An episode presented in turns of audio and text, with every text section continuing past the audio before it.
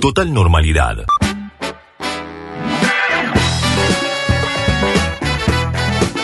Circulación comunitaria implicaría que el virus esté dando vuelta por la ciudad, algo que todavía hoy no está confirmado. Telefe Bahía Blanca. Lamentablemente lo que sí se confirmó en las últimas horas es la víctima fatal número 5 en nuestra ciudad, un hombre de 85 años que había ingresado ayer al hospital italiano con coronavirus y que lamentablemente en las primeras horas de la mañana de hoy se confirmó su deceso. Vamos a escuchar a la infectóloga del Hospital Italiano respecto de este tema específico. Audio Canal 7 Bahía. De la mañana eh, tuvimos el deceso del abuelito de 85 años que había entrado el martes eh, a la tarde, así que nos queda una señora que era la que cuidaba a este señor y anoche se internó un joven de 33 años que estaba cumpliendo cuarentena porque venía de la ciudad de Buenos Aires, así que venía a trabajar acá, así que estaba cumpliendo cuarentena y en seguimiento por epidemiología. ¿Este hombre que falleció tenía alguna enfermedad preexistente? Que tenga conocimiento no, eh, sí, tenía 85 años y mm, bueno, después lo, lo habitual de, de, la vejez, o sea, sordera, mm, disminución de la visión, pero eh, alguna enfermedad grave no. Total normalidad. En el día de ayer, el Comité de Contingencia para Coronavirus confirmó cuatro casos positivos en la ciudad. Está en línea Pablo Acroliano, quien es secretario de Salud del municipio. Desde el punto de vista sanitario, a nosotros no nos, no nos desacomoda demasiado porque de hecho son situaciones que uno está esperando. Nosotros vemos muy atentamente la evolución de Cava y Amba y Bahía Blanca, por más que esté a 600 kilómetros, no escapa a la realidad de la pandemia. Eh, ¿Está determinado el nexo entre el adulto mayor y su cuidadora que están internados en el hospital italiano? ¿Ya se sabe cómo se contagiaron? No, eso eh, lo estamos investigando, estamos viendo, nos vamos a empezar a, a, encontrar con casos que nos va a costar mucho más determinar cuál es el origen.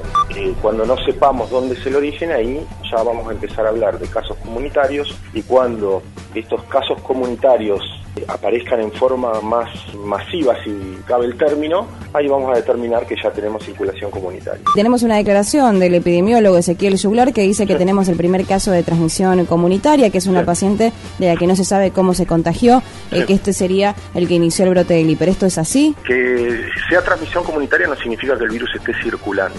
Que sea transmisión comunitaria no significa que el virus esté circulando. Significa que no sabemos si no está relacionado directamente con el hiper. Total normalidad. Nosotros tenemos el primer caso de una persona que no tiene nexo epidemiológico con un caso confirmado. Ezequiel Juglar, jefe del Departamento de Epidemiología, Municipalidad de Bahía Blanca. La circulación comunitaria y seguramente los próximos 15 días sí van a ser clave para ver cuál es la situación sanitaria de, de Bahía. Transmisión comunitaria, en general hablamos de casos individuales y de personas en términos individuales. Cuando hablamos de circulación libre este, viral o, circulación comunitaria es cuando veamos que el crecimiento, que tengamos una curva de crecimiento exponencial con distintos conglomerados en distintos lugares, no como tuvimos ahora, que tuvimos primero uno, después otro, sino que tengamos conglomerados casi sincrónicos que van apareciendo en distintos lugares de la ciudad, e inclusive pacientes que nosotros no podamos de, de, determinar el nexo. Nosotros hoy no estamos en esa situación, estamos anunciando el primer paso con, con este, transmisión comunitaria que no pudimos encontrar el nexo. El cambio de fase tiene que ver con el estatus de circulación comunitaria, con los días de duplicación este, y eh, la eh, capacidad que tiene instalada el sistema de salud. La situación epidemiológica y sanitaria es dinámica y la responsabilidad nuestra desde el Departamento de Epidemiología es informar justamente estos datos este, sanitarios para que después eventualmente se adapten o no a, los requerimientos según de, del decreto de, la provincia. Después la decisión será más política que sanitaria. Total normalidad. Luego del fin de semana del Día del Padre, que hubo algunas discusiones entre el gremio y los y las comerciantes para abrir hasta las 17 horas, finalmente la municipalidad autorizó que a partir de este sábado y este fin de semana puedan abrir de 9 a 17 horas. Está en línea Aníbal Roy, quien es vicepresidente de la Cámara de Comercio.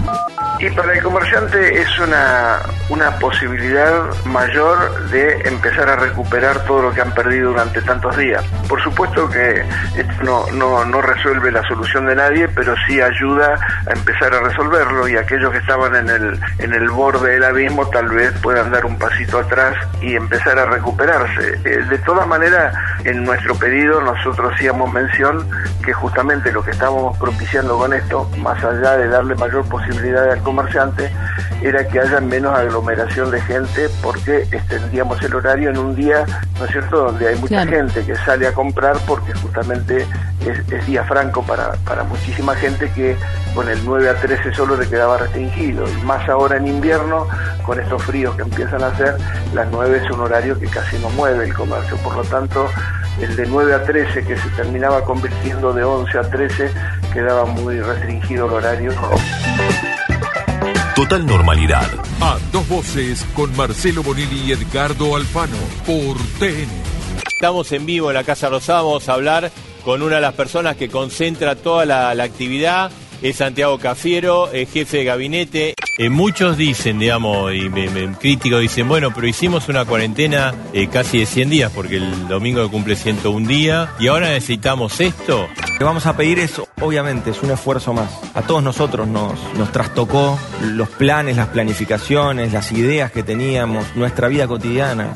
El problema acá es la pandemia, no es la cuarentena. El que provoca estos dolores de cabeza, el que provoca las enfermedades, pero también el que provoca estas externalidades sobre los ingresos de las familias, sobre los comercios, sobre las pymes, es la pandemia, no es la cuarentena. La cuarentena es lo que hace capaz de contener y ralentizar la velocidad de un virus que es, que es letal, evidentemente. Mira, yo creo que hay cuatro grupos de los anticuarentena. Leandro Santoro, asesor presidencial. En primer lugar, tenés los desesperados, el tachero, el fletero. Yo para eso no tengo nada que decirles, solamente decirles que está el IFE, que está la ATP y que yo sé además, en lo personal, que hay mucha gente que ha quedado afuera y trabajo todo el tiempo para tratar de que eso suceda lo mínimo posible, pero hay gente desesperada. Después tenés los que están incómodos, los que dicen, che, loco, a ver, yo más o menos estoy, pero podría salir. Y tienen parte de verdad, porque obviamente que es una situación incómoda. Bueno, para que vos estés bien o que vos seas responsable no significa que lo tuyo pueda ser una norma general, porque hay mucha gente que se relaja y en un descuido sin querer contagia a otro. En tercer lugar tenés los anticuarentena que en realidad son antiestado y que en realidad lo que están buscando es tratar de que el Estado intervenga lo menos posible y se montan a esto con una intención política. Y en cuarto lugar tenés a los estúpidos, que son los que van a las movilizaciones los sábados al grito del virus no existe. Total normalidad. Telefe Noticias. Rodolfo Barili, Cristina Pérez. De nuestros PCR, ¿sí? vos sabés muy bien, te hemos contado durante todo este tiempo, eh, los resultados de PCR es el test más seguro, el mundialmente conocido de coronavirus, y los de ambos, vamos a contártelo, no, es, no deja de ser un alivio, han sido negativos, el Cris, el de Cris y el mío, Cris. Estoy viendo por primera vez un, un hisopado con un resultado a nuestro nombre y lo que, lo que uno puede leer es el no detectable. Estamos muy contentos, no tenemos este COVID-19. Hablamos mucho acerca de que teníamos que tener este resultado más allá de nuestra certeza de sentirnos bien antes de volver a pisar el canal, porque es lo que corresponde para cuidarnos.